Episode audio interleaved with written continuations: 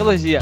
O que é teologia? Eu penso do conceito de teologia. De fato, a teologia é estudo sobre A Deus. teologia é uma espécie de filosofia. Teologia, na minha opinião, na verdade, é o homem em busca da verdade. É o, é o estudo mesmo, né, do homem pelo seu criador. Na pelo seu interpretação Deus. do texto bíblico que nos descreve como E Deus a se revela com é o a seu povo. tentativa humana de explicar Deus.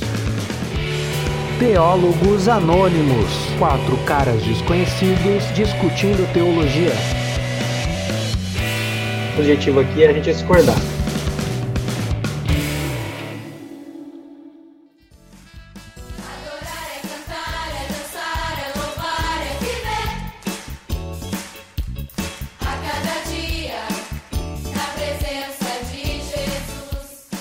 É isso aí, galera. Tá começando mais um episódio dos Teólogos Anônimos aqui, o podcast dos quatro amigos discutindo teologia, com um tema bem eclesiástico hoje, um tema bem igrejal.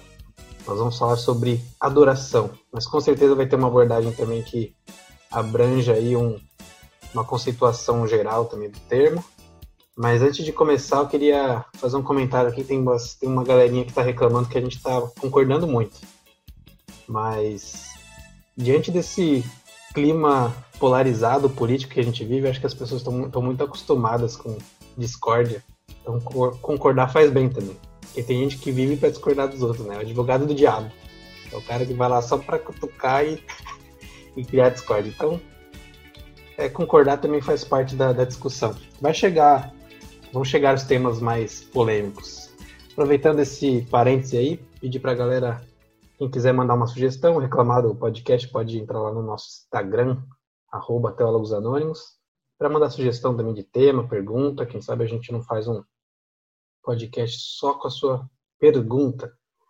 Bora lá então, vamos começar esse tema aí. O que é adoração?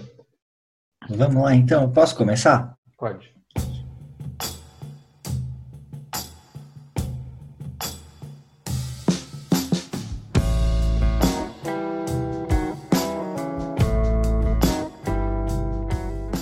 Ah, adoração é, é um tema que eu gosto muito. Ah, acho que chama muito a minha atenção, uma das coisas que eu mais estudo em teologia.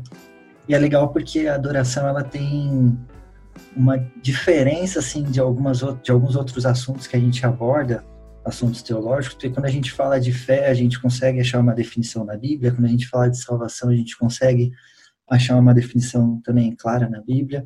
Agora, quando a gente fala sobre adoração, é um tema muito amplo e difícil de, de você dizer assim em poucas palavras, né? O que, que seria adoração? Então, eu pego muito a adoração assim ah, como base de um livro que eu li do Zachnise, a gente pode até indicar ele no final, que fala que a adoração é a motivação que transforma cada tarefa em uma em uma demonstração de amor a Deus, né? Então, para mim, assim, resumindo o conceito de adoração, para mim é quando o nosso coração está inclinado a Deus e, e obediente a Ele. Assim, eu acho que essa é a definição de adoração, né? No dicionário ele fala que adoração é um ato de amar de modo intenso, podendo ou não é, ter uma conotação religiosa. Então eu deixei isso bem frisado. Eu até lembro um pouco daquelas daqueles crenteiros às vezes quando eles querem pegar no pé do povo, quando alguém fala assim: "Nossa, eu adoro chocolate". Aí os crenteiros falam assim: "Não, mas você não pode falar que adora chocolate, porque adorar é só Deus". Mas é por causa dessa conotação mesmo. Adoração é, é você amar demais aquilo, é você ah, ter um afeto muito grande aquela coisa ou aquela pessoa. Né? Então é um amor direcionado à obediência e admiração. Então, eu, eu vejo que, que uma das coisas que difere a adoração, talvez já adiantando um pouquinho, da, do louvor, é que a adoração ela é um é algo que é uma, uma atitude interna. né? É algo que é meio imensurável, digamos. Não dá para medir. Até o, o Marco Teres fala no livro dele ali, O Vida Após o Gospel. Vocês falaram que eu não li, mas eu dei uma lida. Ele fala sobre essa diferença. Né? Eu acho interessante porque quando quando Jesus fala que o Pai procura adoradores que o adoram em espírito e em verdade, traz algo que é mais interno do que externo. né? Parece que o louvor é algo que é algo que vai ser externalizado, mas a adoração, como não está limitado as artes, ou a música principalmente, é, parece ser algo que é mais do coração. Então você não consegue dizer é, de alguém, de um crente, de um religioso, se ele está adorando de fato, porque isso está no coração dele. Lógico, você consegue ver pelas atitudes diárias e tal, mas é algo que vai muito, que tem muito mais a ver com as afeições, com os desejos, com a mente, com o coração. Eu acho que dá para a gente começar também a definir por aí. É, um versículo assim que sempre quando eu vou dar workshop de adoração é o versículo que eu pego para usar como base, é aquele de Mateus 22, de 37 a 39, que fala assim: Ame o Senhor, o seu Deus, de todo o seu coração, de toda a sua alma, de todo o seu entendimento. Eu acho que esse versículo é, o, é a chave, assim, né, sobre a adoração, porque é igual você falou, Lucas, ele está falando de algo muito interno, muito pessoal. E aí Jesus ainda vem e complementa, né, falando que o segundo uh, é amar o seu próximo como a si mesmo. Então, eu acho assim, que a adoração, ele remete muito a isso mesmo, é algo muito interno e muito forte. É você se dedicar de corpo, mente, alma, coração, 100% para aquilo, né? Então, acho que a adoração é algo muito, muito sério dentro de uma vida cristã, porque a gente sempre lembra de música, sempre lembra de louvor, mas ela é muito mais ampla. Né? Então, assim, não é só em atos de música que, que a gente adora a Deus, são são em pequenas ações do nosso dia a dia que a gente demonstra, demonstra o nosso amor por Ele, a nossa seriedade, a nossa caminhada cristã, o nosso coração contrito. Então, a adoração é um tema muito bonito, eu acho, do Evangelho mesmo, para ser discutido. Eu acho que adoração, que não, tá intrínseco na vida, né? Então, acho que adoração, na verdade, é tudo aquilo que toma sua atenção, toma seu tempo, tudo aquilo que você faz uma devoção, que você se dedica, que você coloca energia, que você foca o seu pensamento, que você foca a sua vida. Acho que tudo isso é uma adoração. Eu acho que isso está presente na vida do homem, né? Então acho que Deus criou a gente e a natureza para adorar Ele. Então acho que isso é, é intrínseco à nossa vida. Então adoração não é algo só da, da dos cristãos. Todo mundo adora alguma coisa, né? Então eu acho isso bem interessante também do fato o que é que a gente adora. Então é, então é bem legal porque o C.S. Lewis vai falar isso, né? Ele vai falar, imagina um carro que foi foi que o design dele foi feito para funcionar com gasolina e você coloca água nele. Ele vai se machucar. E a nossa vida é isso, né? Então, depende, a gente foi criado para adorar a Deus. A gente foi criado com com o objetivo de adorar a Deus. Toda a natureza foi criada com o objetivo de adorar a Deus. Então, quando a gente adora outra coisa que não a Deus, ou seja, quando a gente coloca a nossa energia, o nosso tempo, o nosso coração em, em coisas que não Deus, a gente pode estar tá cometendo aí uma adoração e que pode acabar machucando a gente. E quando a gente adora a Deus, não significa ficar prostrado numa sala ou num quarto o dia inteiro. Mas o, que tudo que você faz tem um objetivo maior. E tudo que você faz tem um objetivo maior do que aquilo que você está fazendo. Então, o seu trabalho se torna um ato de adoração, as suas relações se tornam um ato de adoração, a sua vida religiosa se torna um ato de adoração quando você faz isso, que é fazer com o objetivo de, de adorar a Deus, de revelar a Deus e de transmitir o amor e a graça de Deus. Quando você faz tudo o que você faz como se você estivesse fazendo para Deus, buscando excelência naquilo que você faz, mas não em favor de obter aquilo como retorno. Mas de agradar a Deus e de revelar a Deus aquelas pessoas que interagem com você. Então, isso para mim é adoração. É, é a vida demonstrando isso.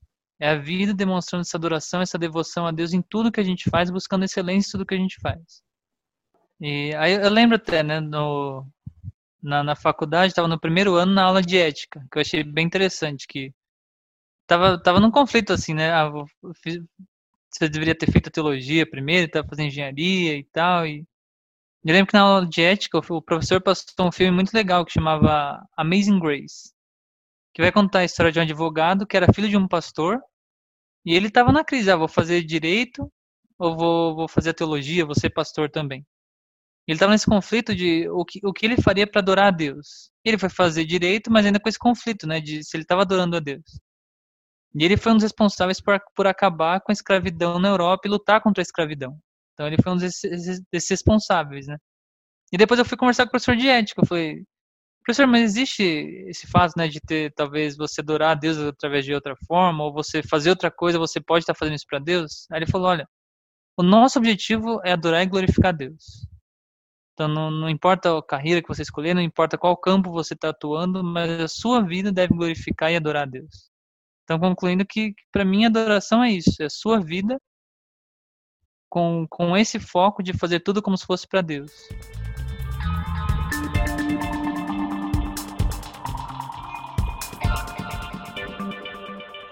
A adoração é algo pelo qual você vive e respira, né? Tipo, um foco que você tem, é, e aí vai ser qualquer coisa, cara. Porque é, aquilo que a gente toma como foco na vida é, requer de nós adoração.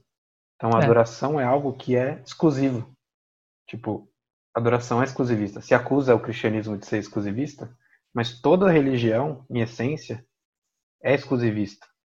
Porque a adoração é um algo que é algo que é, requer exclusividade. Então, quando você escolhe o, o, o dinheiro, por exemplo, como seu Deus, o seu trabalho, aquilo te exige sua vida, te exige Sim. seu tempo, te exige sua dedicação, seu estudo. Então, quando você escolhe a Cristo para ser seu objeto de adoração, então tudo que você faz é, é para Ele, né? Então, em adoração. Sim.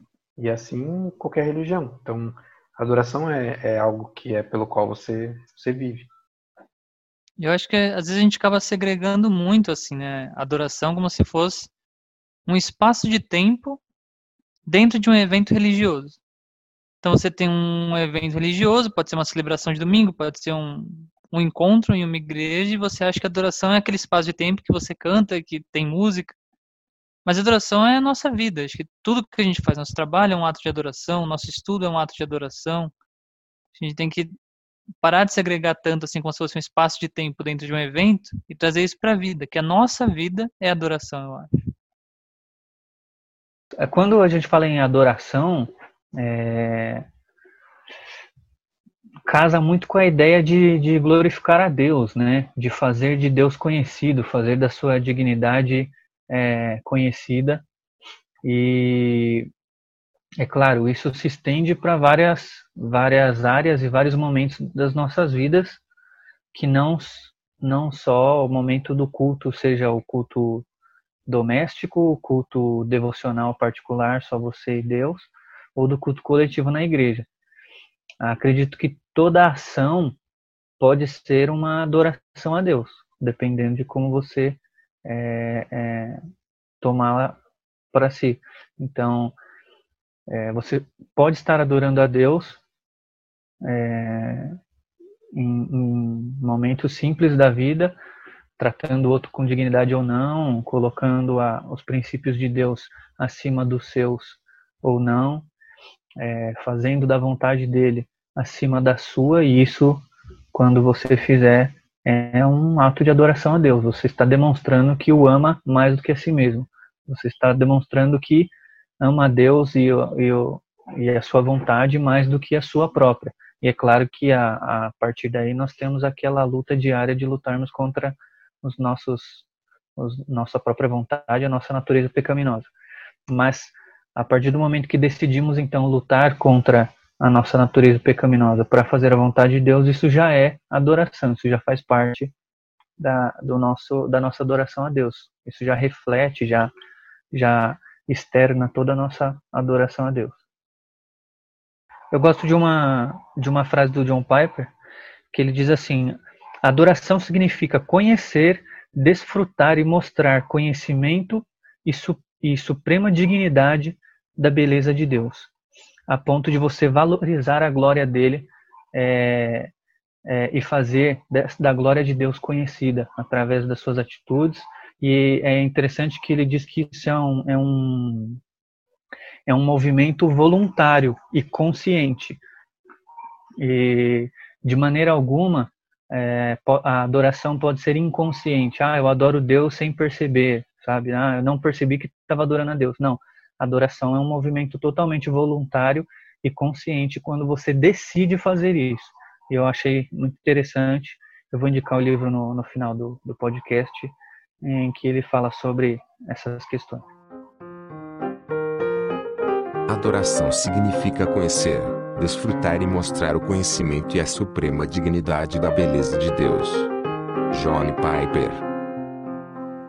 É interessante que é, tipo, é, tem que ser consciente, mas eu acho que quando a gente também, e aí é bem, bem, bem focado no, no, no cristianismo aqui, quando a gente tem uma vida que, de adoração, digamos assim, você vai é, conscientemente exercitando isso, é, começa, você começa a ter atitudes e pensamentos que, vo, que são espontâneos, né?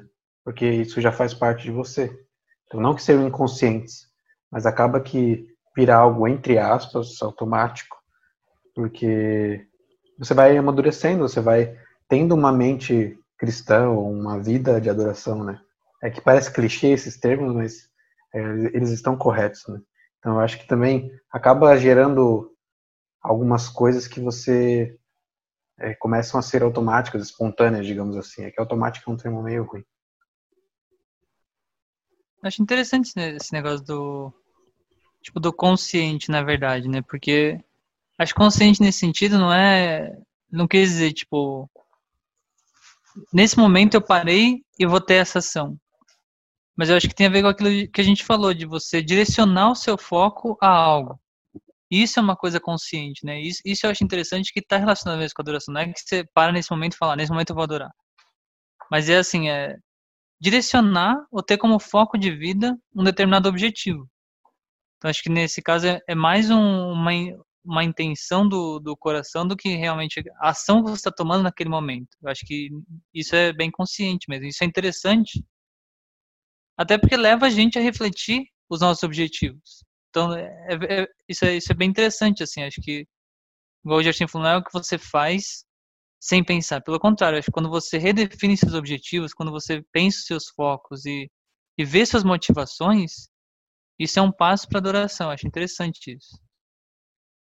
É, pegando o gancho do que vocês estão falando, assim, das atitudes, eu acho bem legal, porque o livro que eu vou indicar também, o primeiro capítulo dele, do livro do Bob, ele fala sobre as características de, uma, de um adorador, né? É igual o Luquinhas falou, parece que é uns termos meio clichês, assim, mas esse, quando eu li esse livro, o primeiro capítulo já falou muito comigo, porque ele joga muito essa questão de, de o que, que a gente adora, né?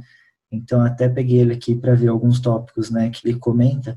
Então, ele fala o que realmente importa, o que realmente importa na minha vida, é, meu coração, o que eu amo, porque é muito fácil a gente falar assim, não, eu adoro a Deus.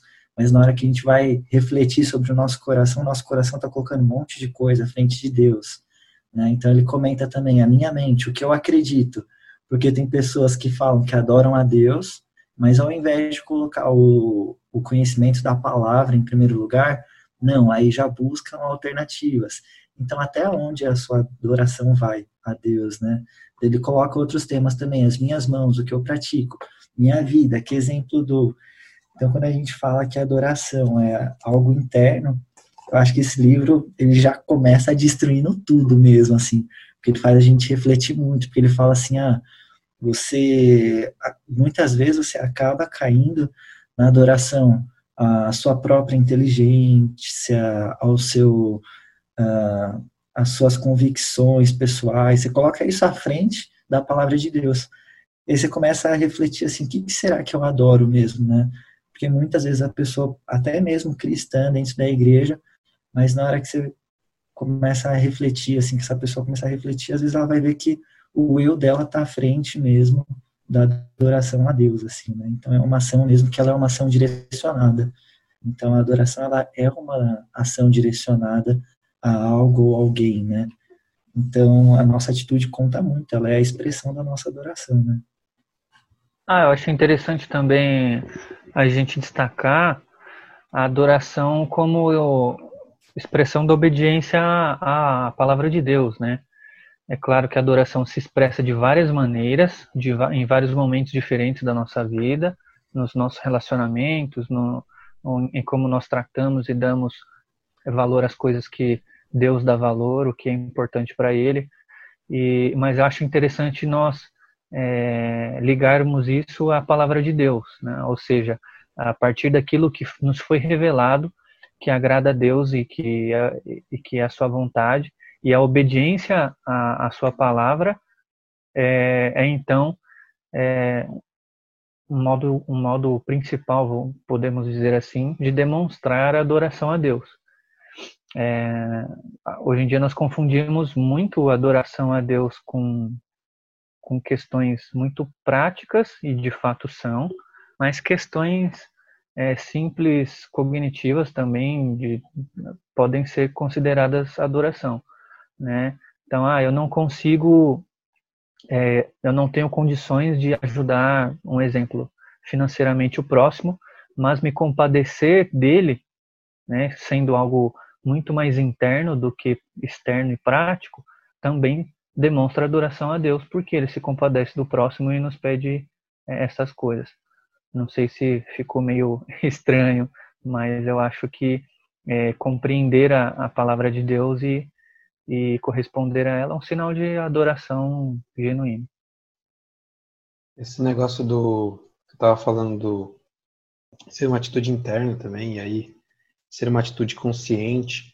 É, tem uma frase aqui do Russell Shedd, naquele livrinho que a gente indicou no primeiro episódio, que ele fala que, uma frase bem curtinha, adorar implica em peneirar nossos valores.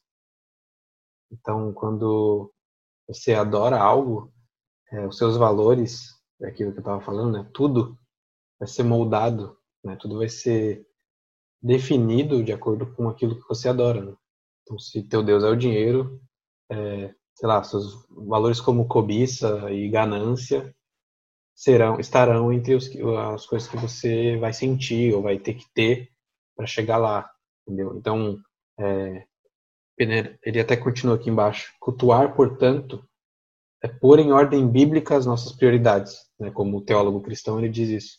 Então, quando você decide adorar a, a Cristo, os valores, seus valores pessoais, é, não que não pertencem aos valores de Cristo, eles vão sendo passados pela peneira e vão escoando, né, pela pia e fica só os valores que vêm de Cristo. Se você já tivesse algum, né, e vai chegando através da, do seu relacionamento com Deus ali, com, com Jesus, esses valores novos.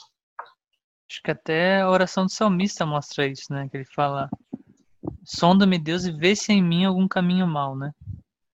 Então é exatamente isso, essa ação de você mudar o foco de vida e você pedir a Deus, falar, vê se em mim algum caminho mal e, e corrige esses caminhos, é um ato de adoração, né? É isso que você está falando, você está peneirando seus valores, vê se em mim os valores são corretos, vê se as, as motivações para aquilo que eu faço são corretas, se aquilo que eu estou fazendo, estou fazendo pela motivação correta. Então essa é uma oração de adoração, por exemplo. Você está peneirando seus valores, igual você falou, né? Adorar implica em peneirar nossos valores. É colocar em ordem bíblica as nossas prioridades.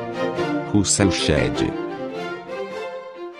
É, antes da gente seguir para o próximo tema, é, aquilo que eu estava falando, por exemplo, sobre exclusivismo, né? Que adoração vai, vai como um sinônimo de, de viver exclusivamente por algo.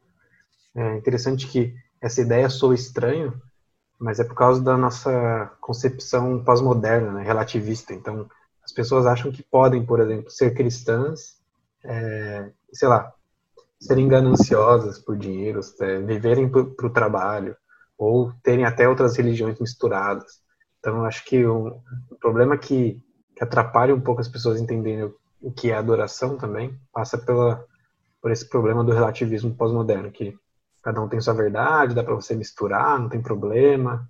Até coisas que são é, contraditórias, as pessoas colocam assim na, na mochila do, das ideias e vão seguindo a vida como se nada tivesse acontecendo, sendo que às vezes são ideias que são opostas, né? Como, sei lá, por exemplo, o cristianismo e o ódio ao próximo. São, são contradizentes. Mas muita gente vive dessa forma. Odeia tal pessoa ou tal grupo de pessoas, mas se diz cristã.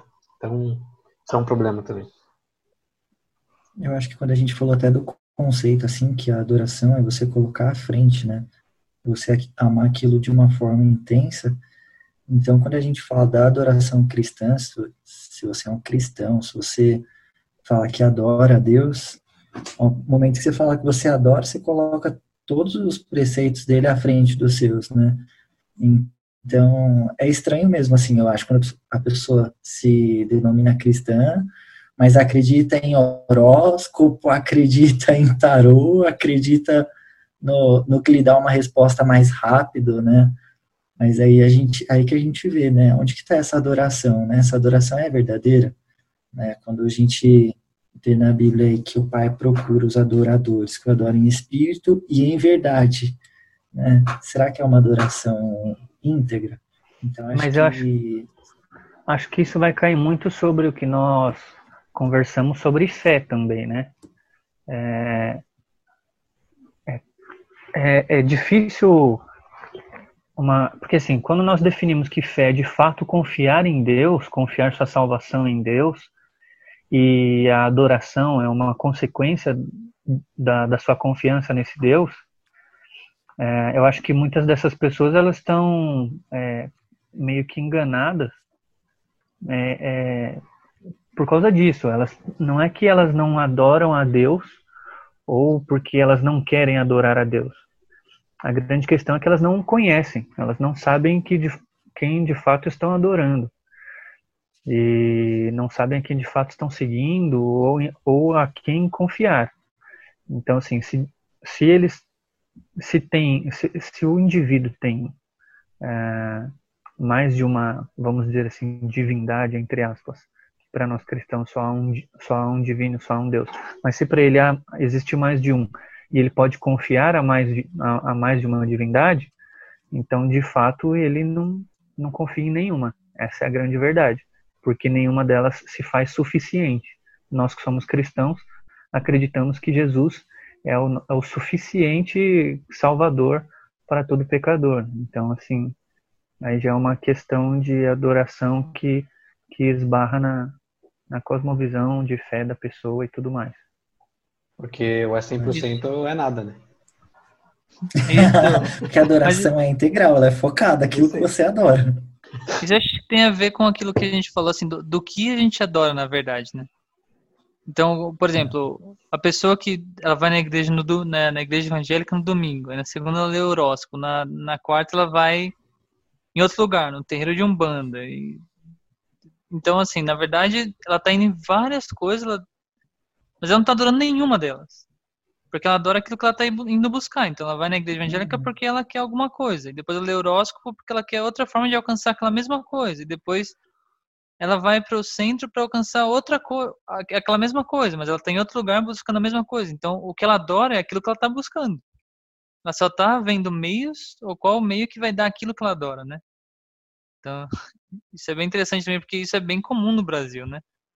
Mas é igual o Gerson falou, elas não estão adorando nenhuma delas, elas não estão, o foco delas não está ali e nem está naquilo que elas estão fazendo. Mas está em ver qual o caminho mais fácil para dar aquilo que elas querem, que é, o, que é realmente o que elas adoram, né? Onde o coração delas realmente tá. está. Pode crer. Nessa adoração a Deus, há uma confusão muito grande em- entre amar a Deus e amar o, o, o que Deus pode dar, e há também uma, uma, uma confusão em, em buscar a salvação e fugir do inferno. São duas coisas diferentes, né? Muitas pessoas adoram a Deus pelo que Ele pode dar. E aí, de fato, você não está adorando a Deus, você está adorando o que Ele pode te dar. Outras pessoas buscam adorar a Deus e buscam a Deus para fugir do inferno. Ou seja, o medo de ir para o inferno, de uma condenação eterna, é muito maior do que o prazer de estar com Deus e, e de reconhecer a sua soberania e tudo que ele faz é, é para o homem é bom, perfeito e agradável. Então, é, olhando para Deus como um gênio da lâmpada, ele nunca será adorado, mas sempre aquilo que ele pode proporcionar, como o Gustavo falou. Só, só, só, só reiterando que a gente não está criticando nenhuma religião, né? Tô falando assim, que a pessoa que faz isso, ela na verdade não tá, não tá tendo uma experiência autêntica com nenhuma das escolhas dela. Então, em nenhum lugar ela está tendo uma experiência autêntica de espiritualidade. né? Ela está buscando algo além e está usando tudo isso como meio para alcançar esse, esse algo além que ela quer, né? Sim, foi o que eu disse aqui, né? A adoração, ela é algo que é exclusivo. E aí eu, eu defendi aqui, eu entendo que é assim, que todas as religiões são assim. E as coisas que nós decidimos que vamos adorar, seja ela uma divindade ou não, ela sempre vai requerer de nós tudo. Então, na Integridade. verdade, assim, se você quer seguir sua religião islâmica, então não dá para ser cristão e muçulmano, não dá. É, então. hum, Eu nem acho É. que todas as religiões são exclusivistas desse jeito. Algumas delas, principalmente as mais contemporâneas, as mais contemporâneas não, as mais novas, que não são milenares, elas acabam, algumas delas, não todas, bem poucas, acabam tratando como revelações é, culturais de um, é, diferentes de um mesmo Deus. Ah, então aqui ele se revelou como um, um tipo de Deus, lá na África ele se revelou com outro nome, com outras características, mas que na verdade é o mesmo Deus. Hoje em dia isso, isso já esse pensamento já existe, né? Mas as religiões milenárias, as que têm maior tradição e que e tem um número de adeptos maior, são exclusivistas mesmo. Mas é que é, que tem muitas religiões também que são. é, às vezes até os estudiosos tentam não chamar de religião, né? Que são sistemas de pensamento filosóficos, né? Sei lá, talvez a gente possa citar, e aí, sem muito conhecimento de causa, mas o próprio budismo, né?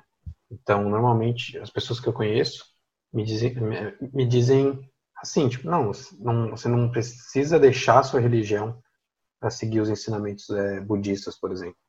Mas eu acho que sempre tem é, um ensinamento. É por isso que eu estou tentando focar em coisas que não são religião, porque eu acho que quando você escolhe um foco de algo, ou, sei lá, por exemplo, no budismo, estar bem consigo mesmo e tal, isso de certa forma é um objetivo e que acaba, por analogia ou por aproximação, sendo uma espécie de adoração, entendeu? É porque desde, o- acho que desde o primeiro episódio que eu também falei sobre a questão da teologia ajudar a gente a analisar algumas coisas que não são religiosas propriamente dito, porque o, o ser humano é um ser religioso por natureza. Então, quando ele fala assim, eu sou um ateu, não tenho religião, mas ele tem um foco de vida, um objetivo, e aquilo é aquilo que ele adora. Ele pode não, não dar esse nome, ele nem precisa, talvez, mas em termos teológicos, ele, ele executa na sua vida uma vida de adoração a algo, seja qual for o objetivo, coisa, entendeu? E aí isso acaba sendo exclusi- exclusivista, isso que eu quero dizer, assim. Mesmo as religiões que não, não revogam no seu, no seu credo, né, na sua lista de crenças, a exclusividade, mesmo assim, é, para mim, eu vejo que todas são exclusivistas de alguma forma, entende? Eu acho que isso lembra até um pouco aquele texto da Bíblia que, que deixa claro que não tem como a gente servir a dois senhores. Porque senão a gente vai se dedicar mais a um e não ao outro. Então, eu acho que quando a gente fala de adoração, acaba sendo assim. Se você está envolvido com um monte de coisa, fazendo, colocando tudo dentro da sua mochila de viagem aí, pessoal, misturando vários credos, na hora que você vai ver, eu acho que remete muito ao que o Gustavo falou, assim, o seu objetivo ele não é alcançado, porque já está tão com tanta mistura, acho que você está adorando mais a jornada do que o, o principal, sabe? Então acho que isso é algo que, que a gente tem que tomar muito cuidado mesmo.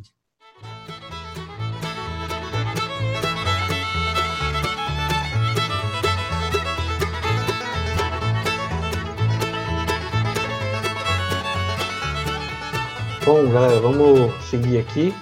A gente já falou bastante de adoração, que é o nosso foco aqui desse episódio, mas vamos tratar um pouquinho de algumas coisas para a gente poder é, limpar um pouquinho o conceito de adoração que muitos evangélicos têm.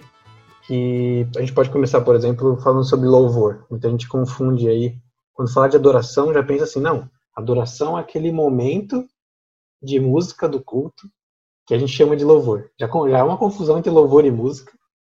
E aí tem a confusão entre adoração e música é, gospel, né? digamos assim. Então, tipo, por exemplo, a gente já falou de uma, uma diferença aqui de adoração e louvor, que a adoração é uma atitude que é interna, ou seja, uma, uma atitude do coração. não consegue tanto julgar quem está sendo sincero ou não. Mas o louvor é uma atitude externa, é um elogio que pode ser externalizado por meio da música ou não, para começar nossa discussão aí. Eu acho que você já resumiu bastante, assim, né, Luquinha? O, o louvor, ele é o ato de você engrandecer, de você exaltar, e aí também pode ser de diversas formas, diversas expressões, mas dentro da igreja tudo vira uma bagunça, né? A gente fala o momento do louvor, a gente fala assim, ah, eu vou lá na igreja agora para adorar a Deus, então são vários conceitos que vão se misturando tudo, né? Mas acho que você deixou bem claro. O conceito de adoração sendo algo interno, o conceito de louvor sendo a exaltação algo, né? Igual, igual quando a gente fala assim, ah, ele fez isso com muito louvor. Então a gente acaba passando uma credibilidade, é uma, é um, uma forma de, de engrandecer aquilo, né? Então o louvor, ele é, é um elogio mesmo, uma exaltação. É isso mesmo que a gente falou também, de adoração ser algo mais amplo, que você demonstra na sua vida e com a sua vida.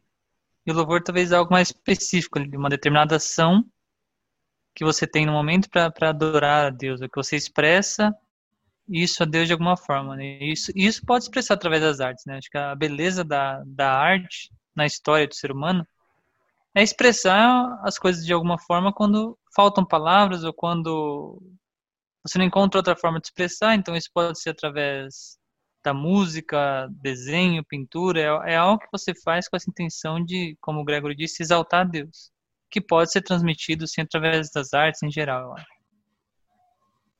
É, Para quem não é do contexto que igrejeiro, né, ah, algumas alguns termos se confundem até para nós que somos igrejeiros, né?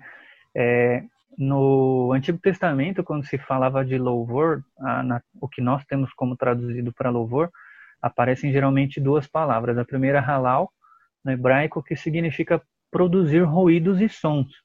Ou seja, não é uma atitude, senão a, diretamente produzir som. E é uma, uma segunda palavra que aparece com menos frequência, zamar, que significa é, bem dizer através de música. Então, assim, direto do hebraico já traz uma noção é, específica do que é louvar e de como é, esses termos aparecem no, no original, e diferentemente da adoração que nós falamos no início. Bom, uma coisa que pega também para a adoração, né, que envolve essa questão de confusão com música, é, são os temas, né, parece assim, tipo, o conteúdo de músicas é, de adoração. Porque hoje a gente há um tempo atrás a gente tinha o estilo de música adoração, né? Depois adoração extravagante. E agora a gente tem o termo em inglês, worship, né? como se tivesse um estilo, um estilo musical, né, de instrumento, de letra, né, que a gente chama de worship. E o pior, na minha opinião, já começando a minha crítica, é que normalmente essas músicas de worship são músicas que são voltadas para a experiência pessoal de êxtase, né? Então já não é muito uma música que tem o foco no objeto de adoração que é Jesus, mas tem o foco no na sensação do ser humano naquela música. E cara, eu preciso deixar registrado, gravado isso aqui, a minha repulsa por, por uma música chamada O Carpinteiro, do Alexandre Vilas Boas. Porque aquilo não é uma música de adoração, aquilo não é uma arte bem feita, exceto pelo instrumental e pelo clipe, que é muito bem feito mas tem uma letra ridícula que só excita êxtase, tipo, emocional, é, euforia, sabe? Tipo, a música cresce e tem uma sacada de, de Jesus batendo na porta, e aquilo não diz nada. Aquilo não diz nada nem para me ensinar, porque eu, eu, vejo que às vezes o momento de música no culto pode ser didático, e nem é um ato de adoração, né? E tipo, é, essa que é minha, minha, minha meu livro, né, minha minha tese não, mas eu, meu trabalho de conclusão de curso do curso de teologia, que é que não é bem só uma crítica, mas assim apontar um fato que aconteceu na história da igreja, que é paramos de ter é, canções e momentos de adoração cristocêntricos, que era o foco das, das músicas do, do, do Novo Testamento que a gente tem ali. E aí é, não dá para ficar falando quais são, mas tem alguns textos. É, eram canções cristocêntricas e comunitárias e passaram a ser canções é, egocêntricas ou individualistas é, e não comunitárias, né? Tipo, individuali- individualistas que não adoram a Deus, mas trazem mesmo essa ideia do, da experiência, né? Da experiência pessoal, de sentir algo, né? A repetição de, de frases e tal, e vira aquele mantra. É, já, já tô nervoso já.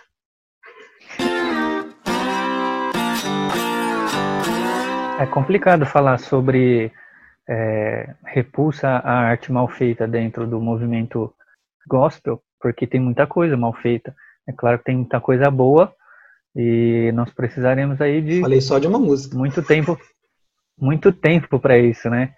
Imagina se nós é, é, tirássemos um dia para falar sobre tudo que é bom e tudo que é ruim dentro da arte cristã, não, não, não daria, não daríamos conta disso. Mas eu acho que muito disso acontece influenciado pelo mercado, infelizmente, o que nós chamamos de louvor, que se tornou gospel e, e depois louvor extravagante, e depois worship, e daqui a pouco vai ter outro nome. O grande problema é que se tornou um mercado que as pessoas fazem, produzem para ganhar seguidores, para ter mais like, para tocar em mais igrejas, talvez para ganhar mais dinheiro, alguns dizem que não, mas essa é uma crítica de dentro para fora da igreja que não que não pode deixar de passar, mas para quem está ouvindo o podcast ou assistindo no YouTube, se quiser que a gente tire um tempo para isso, mande aí nos comentários ou no Instagram para a gente fazer um capítulo só sobre isso. Uma coisa que eu acho assim é que, independente se é worship, se é adoração extravagante, independente de qual seja assim a nomenclatura, né?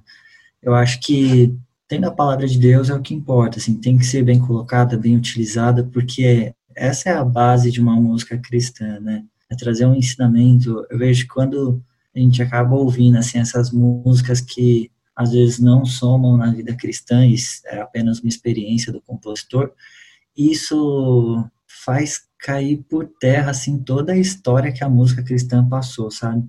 De todo, desde lá da, da idade das trevas, a gente fala, até as perseguições que ocorreram, aonde que a música surgiu aí, o propósito dela, então acho que dá muito assunto sim para a gente conversar.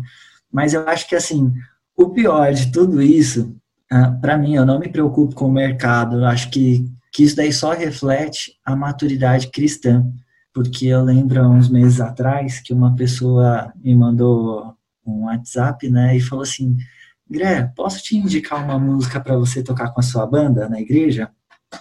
Daí eu coloquei assim, ah, desde que seja uma música teológica, né, uma música bíblica, dá sim para eu colocar, eu posso analisar. Aí a pessoa, gente, gente velha de igreja, gente velha de igreja. Aí a pessoa me perguntou, mas o que é uma música teológica? O que é uma música teologicamente correta? Eu disse, meu, olha o nível, aí que a gente começa a ver, porque assim, tá vendendo muito, por quê? Porque às vezes, muitas vezes, as pessoas que estão dentro da igreja não estão entendendo o conceito da, da teologia, da, da vida cristã. Então, qualquer coisa, qualquer van, palavras aí serve, né? Mas agora, quando você busca mesmo a, a palavra de Deus, o conhecimento, estudar, você vê que as músicas são vazias, né? Então, assim, eu acho que o, o problema mesmo não é o mercado, porque, gente, mercado tem mercado para tudo, o pessoal usa a criatividade para se virar mesmo aí no mercado, mas é quem consome. É Assim, meu, você está consumindo coisa ruim, filho, coisa ruim, sem palavra de Deus, não está aprendendo muito. Então, acho que esse é o principal problema, assim, de tudo isso. É, Acho que isso acaba ah, refletindo o que a gente falou também no começo, né? Que é onde está o coração da pessoa, né? Essa questão até do mercado é, o- é o que a pessoa está buscando.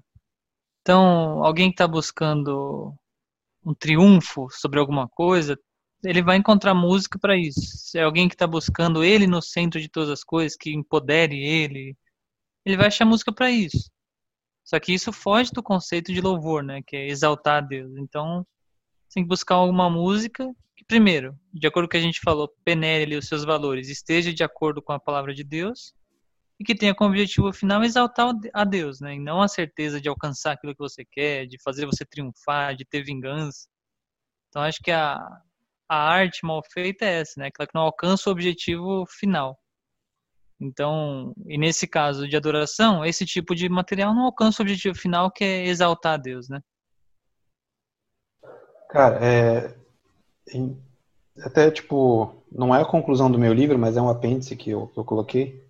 E dali eu, eu coloco, assim, um paradigma bíblico de, de adoração, né? E um dos, um dos, dos três pilares ali, né, do tripé que eu, que eu defino, é que a adoração cristã ela é baseada nas escrituras, né? Então, tipo assim, primeira coisa, cara, tipo, tem que ter alguma base, né? Tipo, às vezes não só não tem base, como é vai contra. Só que tem, já, isso gera um problema, porque a pessoa acha que é só pegar um trecho da Bíblia e colocar na, na música. Não é bem assim, né? Não, não é só isso. Tem toda uma teologia cristã que deve ser, deve ser a peneira, né? Do que a gente vai cantar. Então, é isso aí.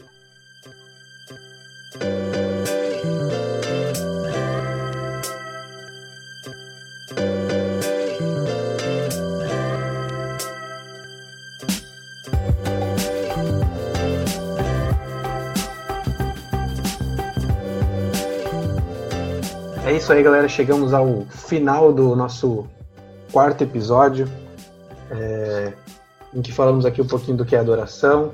Se você discorda um pouquinho da gente aí sobre música gospel, não fica chateado com a gente não. A gente ama Jesus, você também. e tamo junto. Chegamos àquele momento de indicação de livros. Eu queria começar aqui com Gustavo Macieira, ele vai indicar um livro, cara, muito bom. Um livro de um teólogo brasileiro, genial, muito amigo também do Lucas Ávila, o Gospel, que ele aborda justamente a questão da música no Brasil, então ele faz uma análise e uma crítica da música gospel produzida no Brasil e o que tem no centro desse material produzido, é Deus ou é muitas vezes eu mesmo, que eu quero, o que eu busco? Então, é um livro bem interessante, ele faz essa crítica, essa análise e acaba abordando bastante do que é o louvor autêntico, a adoração autêntica. É isso aí, galera. Tá vendo aí em todas as lojas Amazon americanas. Vontade. Não, vou indicar um livro só do John Piper, que se chama A Exultação Expositiva, que é um livro é, sobre a exposi- exposição da palavra de Deus e como é, nós devemos exultar por isso, né? Ao expor a palavra de Deus, é, esse é um movimento de adoração genuíno. E é interessante que nos dois primeiros capítulos do livro ele vai tratar sobre a essência da adoração coletiva e, e vai nos ensinar como a, a Bíblia é, é, vai expor como a Bíblia nos ensina a adorar o que é adoração e como exercer essa adoração coletivamente. Vai lá, Guilherme. Eu queria deixar aqui dois livros. O primeiro é o curso Vida Nova de Teologia, bem legal, do- de louvor e adoração, do Bob Coughlin. É bem legal porque esse livro ele é muito completo, ele pode ser usado também nos ministérios de, de louvor e adoração da igreja, para trabalhar o papel do líder.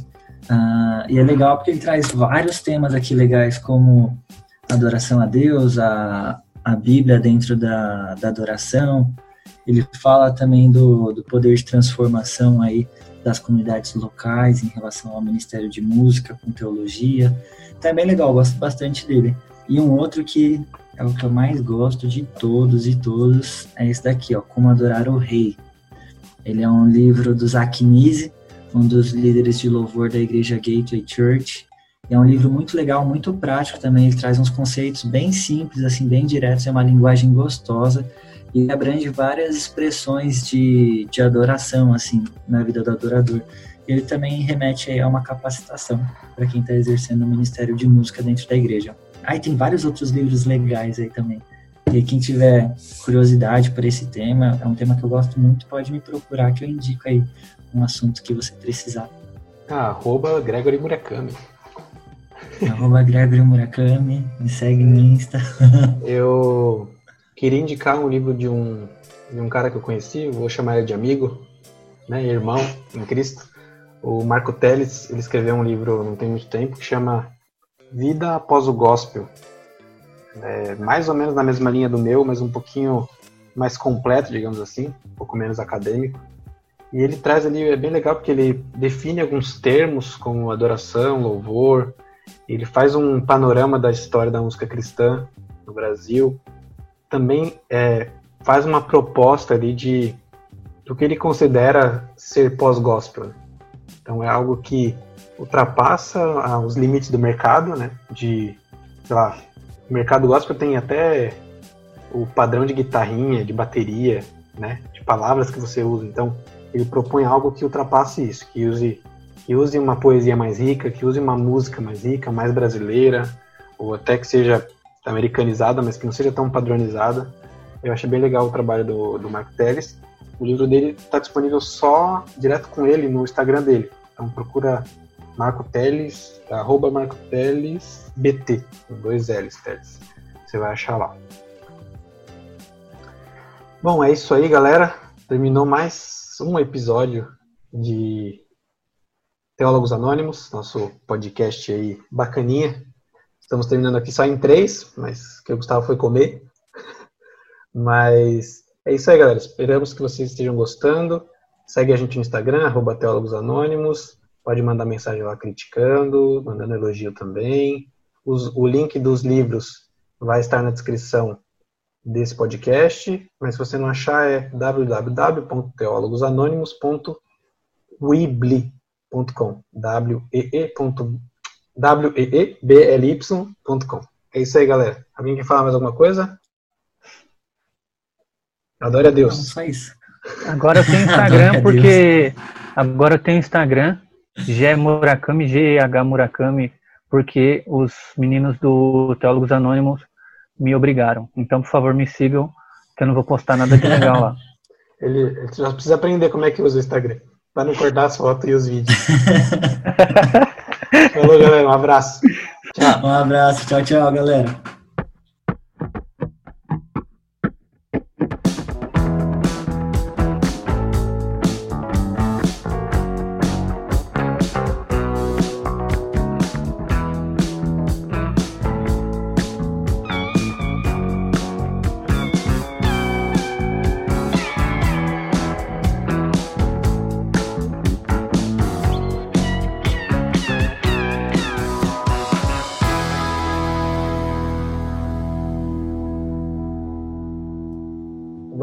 Que o Gustavo não tá aqui pra falar mal dele.